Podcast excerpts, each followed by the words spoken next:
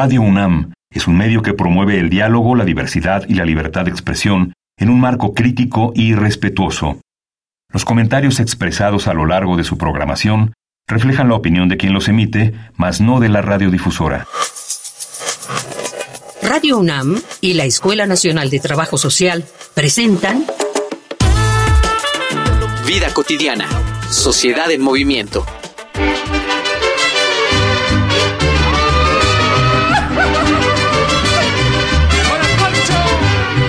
Bienvenidas, bienvenidos, soy Ángeles Casillas. Hoy, 15 de septiembre, qué bonita coincidencia. Vamos a aprovecharla, vamos a platicar del papel protagónico que tiene en este caso la gastronomía mexicana. Esto que muchas y muchos identificamos como un importante símbolo de identidad. De eso vamos a platicar el día de hoy y tenemos un invitado súper especial. Quédense con nosotros. Esos animales se iban a unos en la arena, en la. Señor carretero, le vengo a avisar.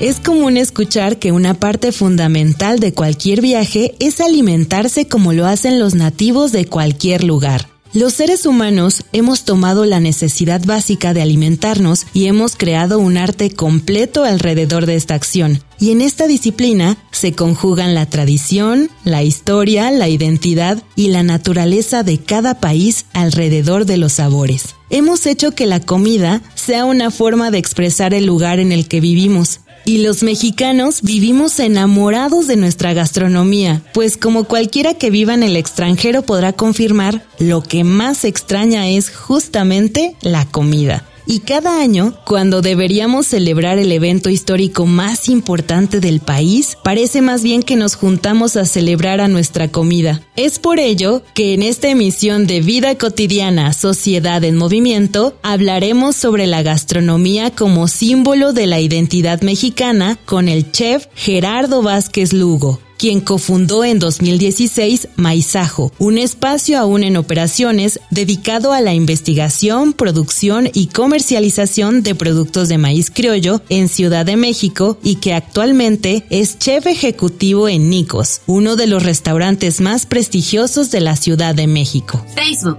Escuela Nacional de Trabajo Social, ENTS, UNAM.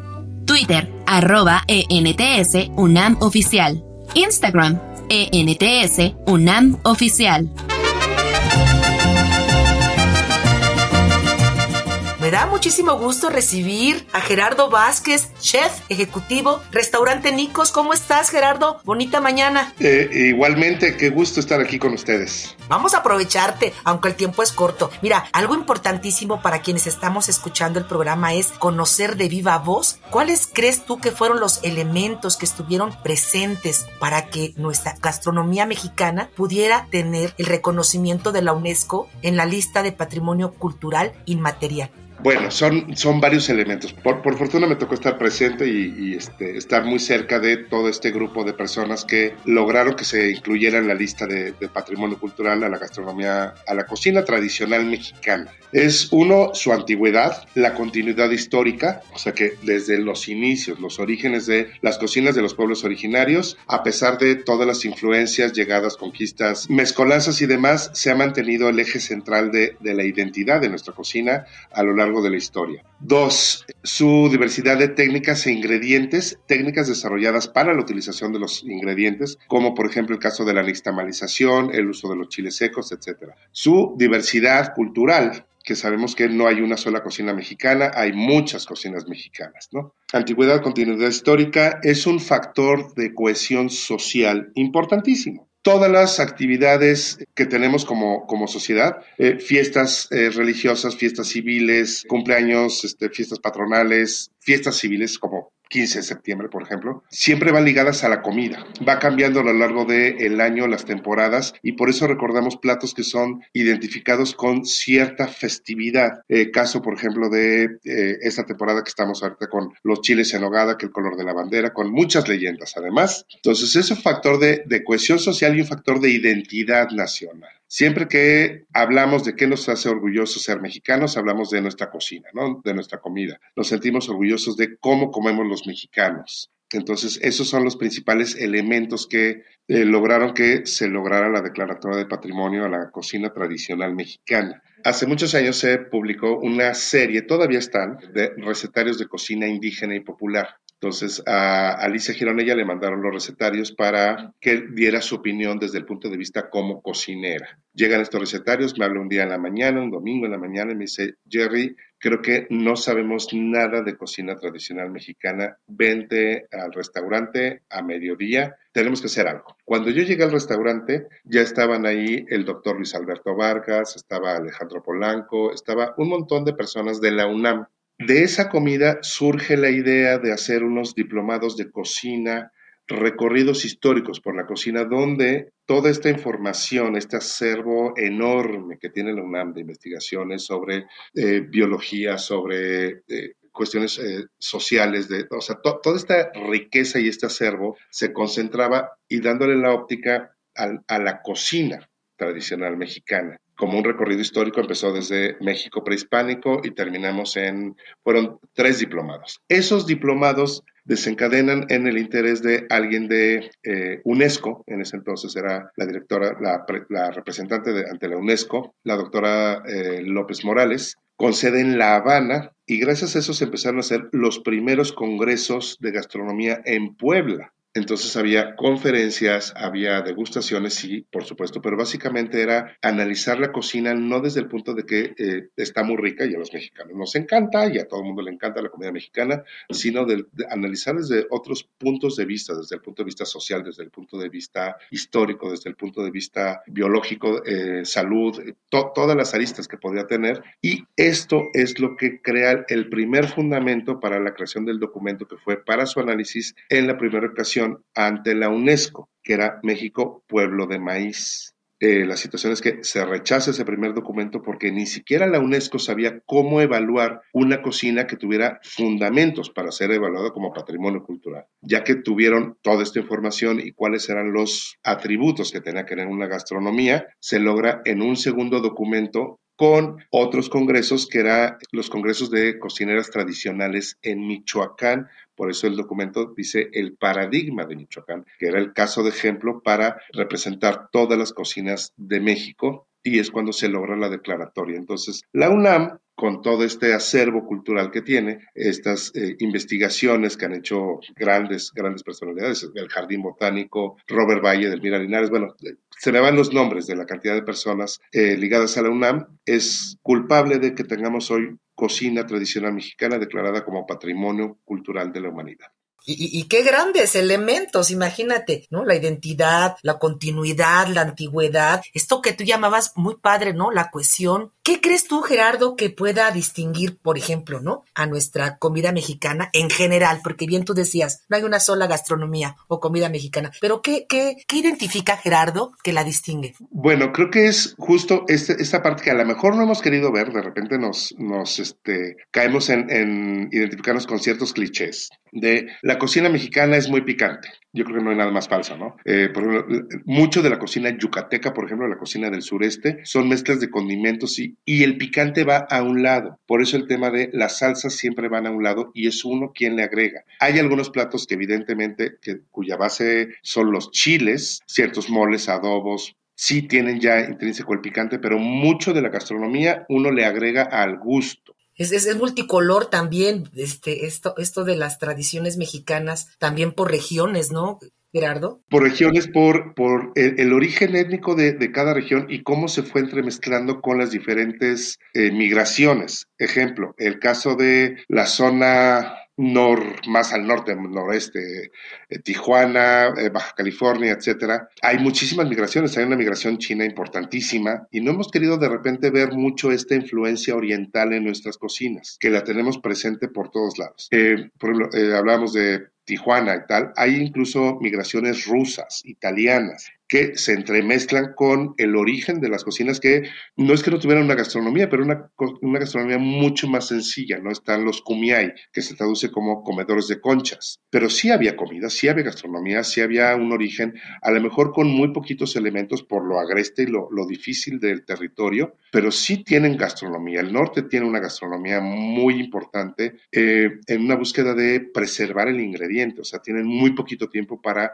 para que la tierra otorgue sus bondades, ¿no? Ejemplo, el caso de el, el norte, ¿no? La sierra, Chihuahua. Entonces es cuando hay temporada, es asar, eh, procesar los chiles, las calabacitas y hacen estos orejones de calabacita o el chile pasado o eh, los chacales, ¿no? Que es este granos de maíz eh, cocinados y luego deshidratados para ser utilizados cuando, cuando la tierra no da producto, ¿no? Cuando hay inviernos, inviernos durísimos con nieve, es, que también en el norte se, se dan. Claro, vamos a seguir platicando de nuestra hermosa gastronomía mexicana, pero antes vamos a escuchar un material acerca de datos de esta identidad nacional. Escuchemos una infografía social. Infografía social.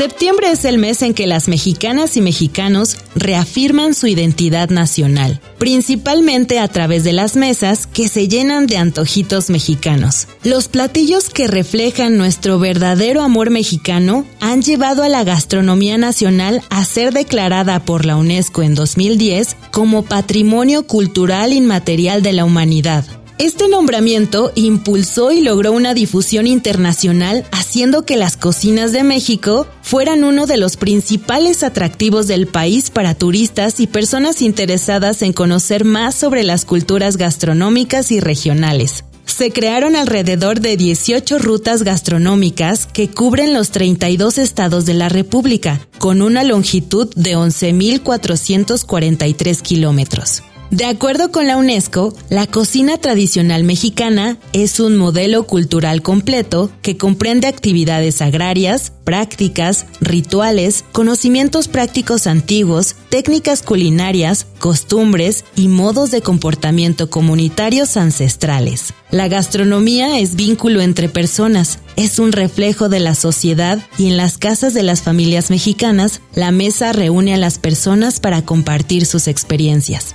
La gastronomía mexicana es un conjunto cultural que deviene de usos y prácticas, un factor de cohesión familiar y social entre todos los estratos de la población y uno de los más poderosos elementos de la identidad nacional. Detrás de cada platillo típico mexicano hay una gran riqueza cultural, tradición, historia y un gran trabajo de las y los mexicanos.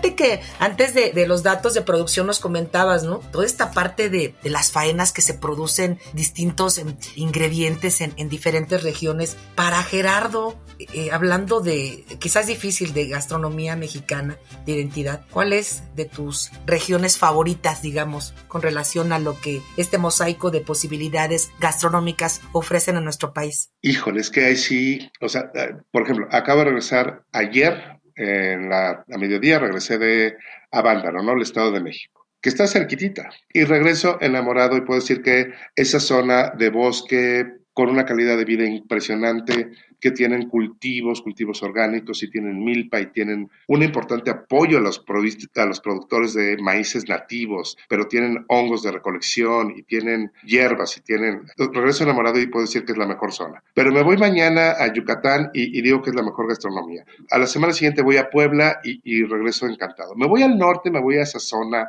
árida, agreste, pero, pero dices, ¿cómo, ¿cómo es posible que de este desierto lograron hacer un vergel y el mar les regala riquezas infinitas, ¿no? Entonces no, no, no puedo. Es como decir que cuál de tus hijos es el favorito. No puedo ser fiel. No, no puedo ser fiel, sí.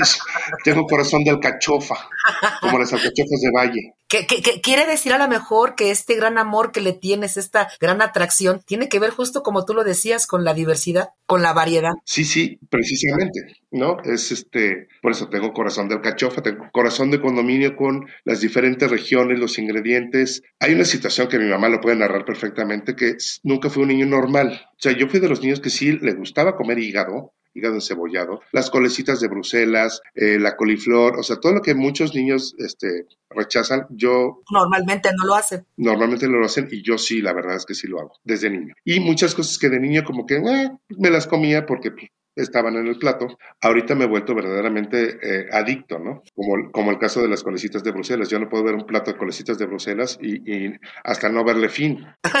claro, claro. Es, es, es, la pasión con la que no solamente haces, sino con la que este, te deleitas de, esto tan bonito que es, son parte de nuestras tradiciones. ¿Cuál tú crees que sea uno de los, digamos, elementos que, que todavía hoy en día, si hablando de esta parte que tú decías, antigüedad y continuidad histórica, que todavía están presentes de nuestra, eh, digamos, cocina mexicana prehispánica que todavía esté hoy en día como algo fundamental que distingue nuestra gastronomía contemporánea, por así decirlo. La forma de cómo comemos los mexicanos que no es una receta y se llama tacos. No te puedo decir los apellidos, pero te los puedes imaginar de los hombres más ricos de este país, de este planeta, de, de apellidos conocidos que son dueños de muchas empresas muy grandotas y este comen con tortilla. Me consta porque yo les he servido y conozco a varios de ellos y normalmente les sirvo, eh, bueno, ocasionalmente les he servido comidas en sus oficinas, en algún evento particular y demás. Y es un tema importantísimo el tema de la tortilla. Creo que no hay un solo político, derecha, izquierda, del medio, centro o del color que lo queramos pintar, que no coma con tortillas. Pero, pero además... Este, no hay ninguna religión que se oponga por que cuestiones religiosas al alimento que se llama tortilla, que es el alimento en sí mismo. Ese es el alimento. Lo que le ponemos en medio, eso es el complemento. La base de nuestra alimentación es el maíz. Es el maíz. El maíz nixtamalizado. Ahora, ojo, tiene su particularidad. En el norte, Sierra de Chihuahua, la Sierra Tarahumara, los Rarámuris, la base de la alimentación es el pinole considerado por el mundo como uno de los superfoods, y eso está publicado en un libro que se llama Nacido para Correr, el título en inglés Born to Run, eh, que hacen un análisis de cómo estos pueblos rarámuri son grandes corredores y hablan de superalimentos como el pinole, como la chía, que se pusieron tan de moda en muchos lados del mundo. Sí, sí, por supuesto, eso, eso, de ellos sabemos, hay, hay alimentos ricos, pero ricos en, en, proteínas y en otras, digamos, este, sustancias que nos sorprendería cuando las personas estudiosas del caso, ¿no? Se dedican a, pues a promover también estas, estas este, riquezas ¿no? que tienen los elementos. Creo que nos has convencido, eh, eh, Gerardo, de que la comida mexicana sigue y seguirá siendo un elemento de identidad nacional. Con ello vamos a cerrar nuestro segundo segmento para después, este, eh, pues también que nos recomiendes algunas cuestiones a propósito del 15 de septiembre. Pero antes quiero invitarte a una sección muy bonita del programa donde las personas pues dan sus testimonios, ¿no? En este caso, sus opiniones respecto a la gastronomía mexicana, ¿no? Si que tanto la consideran rica y culinaria. Vamos a Voces en Movimiento. Voces en Movimiento.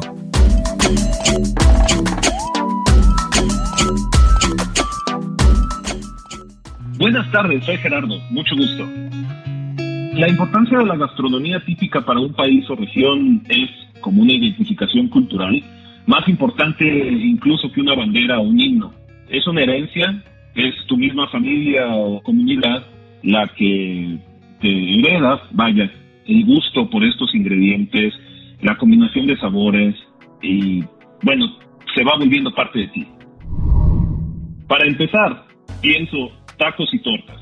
Hay diferentes variantes en la República, hay tacos blanditos, tortas ahogadas, tacos de cochinita, y bueno, ya el clásico pozole, pambazos, tamales y muchos otros. Hola, soy Susana Cortés, soy actriz y diseñadora y tengo 32 años. Sí, sí, creo que la gastronomía es un símbolo de identidad en nuestro país. E incluso hay N cantidad de platillos que desconozco de cada estado. Por ejemplo, pienso ahorita de inmediato el, el maíz, ¿no? O sea, aunque el maíz se produzca en casi todo el país, hay N cantidad de variedades del mismo, con mucha variedad de colores y que incluso se prepara de manera diferente dependiendo de la región. No solo por los ingredientes, sino pues hasta incluso la forma de cocción, ¿no? Y, y esas variedades creo que son como una parte importante y esencial para que sea nuestro símbolo de identidad. Los platillos que pienso de nuestra gastronomía, creo que como citadina los pienso primero como por periodos del año, ¿no? En enero, febrero pienso en rosca de reyes, tamales, atole, que, que también tienen que ver mucho como por nuestras tradiciones, ¿no? Mexicanas. En septiembre pues pienso en los chiles en nogada, pozole, en la temporada de muertos, la calabaza dulce, el pan de muerto.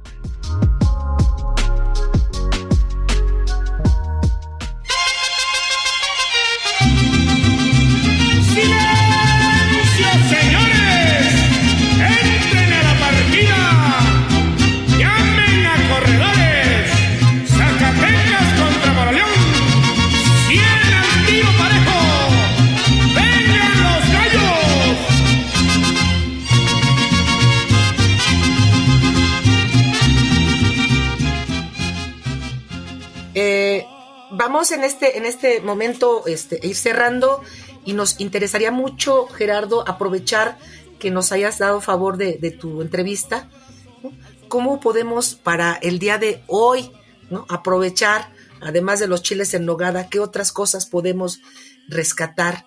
¿no? Este, como ricas en- en nutrientes, pero también en identidad. Híjole, pues es que estamos en, ahora sí, para mí, estamos en la mejor época, es cuando hay lluvias, aunque, ojo, ha habido falta de lluvia, pero aún así la tierra es tan generosa que una salpicadita y nos regala muchísimas cosas. La milpa está en su esplendor, entonces, calabacitas, elotes, unos elotes asados para esta fiesta, bueno, sería una cosa verdaderamente gloriosa, y cada quien que le ponga lo que quiera, ¿no? Hay gente, digo, más modernoso que le ponen mayonesa, este, hay gente que, que no, que nada más con limón y chilito piquín, hay gente que eh, mantequilla y queso cotija, ese era mi papá, le encantaban así los, los elotes. Entonces, una elotiza será una cosa verdaderamente bestial. Cuitlacoche, es cuando está el cuitlacoche en su pleno apogeo. Hongos, ¿de cuáles te gustan? Tenemos pambazos, señoritas, escobetillas, hongos azules, que es algo único en el mundo. Eh, híjole, tenemos una, una diversidad, variedad de, de hongos y de todo lo que está refiriéndose a esta temporada de lluvias, donde el campo, el campo florece, hay flor de calabaza. O sea, tú dime qué no hay disponible. Y los platos tradicionales que también son grandes eh, platos pozoles. Pues de qué color lo quieres, igual blanco, verde, rojo, eh, vegetariano con pollo. Hay gente que está optando, y creo que es muy sano, que cada vez comamos menos proteína de origen animal. Pero pues es un, es un día de fiesta, es un día de celebración, se vale, ¿no? Y me encanta el pozole de cabeza de puerco, la verdad. Pero también que- quien no, por dieta, por alguna dieta, una cuestión médica o por una decisión personal de, no comer proteínas animales, también tienen una gran opción en este tipo de, platos, cuya base, repito, de- del plato es el maíz. Entonces, más identidad que el maíz. Y aparte lo tomamos, es muy simpático porque tomamos dos evoluciones del maíz. El maíz cacahuacintle, nixtamalizado, reventado, y lo acompañamos con tostadas de maíz. Ah, Entonces, sí, sí, sí. es maíz con maíz. Es, es un plato que me parece verdaderamente maravilloso. Más todo el complemento que incluso hay hasta como burlas de, de le cayó un pozole a mi ensalada. Pues eh, muchos este, eh, nutriólogos han, han hecho análisis de que realmente es un plato que es muy sano y es un plato que podría optarse para una dieta, digo, siempre y cuando las tostadas no sean fritas, las tostadas sean comaleadas o hechas en el hornito, también se puede hacer si, si no se tiene el, el comal y la paciencia para estar este, dándoles las vueltas, utilizando menos frituras. Claro, Aunque te como día de fiesta, pues se vale deschongarnos tantito. tantito. tantito nada más. Pues mira, es un placer platicar contigo, ya también nos abrió el apetito por acá. Eh, nos acompañas con una frasecita para poder cerrar estos festejos que la verdad, si ya teníamos identidad con la gastronomía como un símbolo, ¿no? De, las y los mexicanos, con esto que nos compartes, no, pues ahora vamos a, comer, pero con más ganas por la noche esta, esta cena del, de nuestro 15 de septiembre. Un mensajito para concluir, este, Gerardo, y con eso cerramos nuestro programa. Bueno, pues voy a usar una frase de quien fue un gran maestro, es, eh, fue esposo de quien ha sido mi mentora, como mi madrina en la cocina, el doctor Jorge de Angeli, muy ligado a quienes eh, fue parte del grupo que logró la declaratoria de patrimonio, el doctor de Angeli, y tenía una gran frase que está en uno de los libros que me autografió. Cocinar es amar, comer es vivir. Sin amor no hay vida. Excelente cierre. Coincidimos por completo y nos anima bastante. Muchísimas gracias, Gerardo Vázquez, eh, chef ejecutivo de Nicos, a nombre de la UNAM, de la Escuela Nacional de Trabajo Social de Radio UNAM, el que hayas compartido estos minutos con nosotros. Muchísimas, muchísimas gracias. Yo quiero agradecer también a quienes hacen posible nuestro programa, a nuestro productor Luis Tula, la información que prepara Carolina Cortés, Mario Conde, Carla Angélica Tobar, la coordinación de Roxana Medina, pero saben que siempre agradezco a todas las personas que de manera especial nos siguen cada viernes y hacen posible vida cotidiana. Disfruten, amen la comida, amen estar en compañía de sus familiares el día de hoy, diviértanse sanamente. Yo soy Ángeles Casillas, me despido confiando en que tengamos no solamente un excelente fin de semana, sino que nos podamos escuchar en nuestra siguiente emisión. Bonita tarde.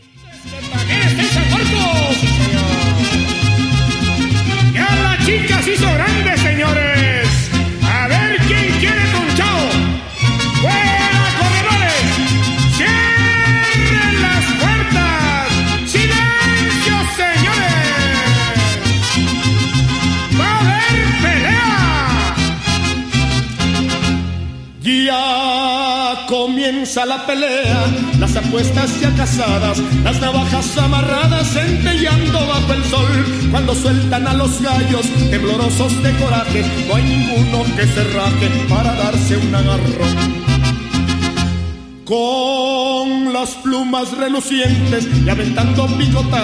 Quieren hacerse pedazos, pues traen ganas de pelear.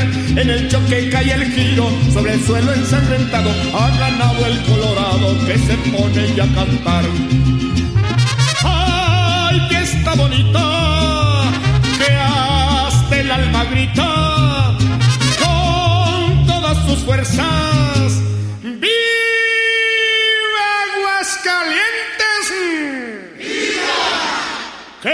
Su feria es un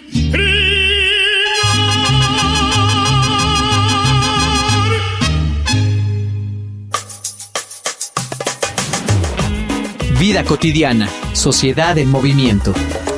Es una coproducción entre Radio UNAM y la Escuela Nacional de Trabajo Social.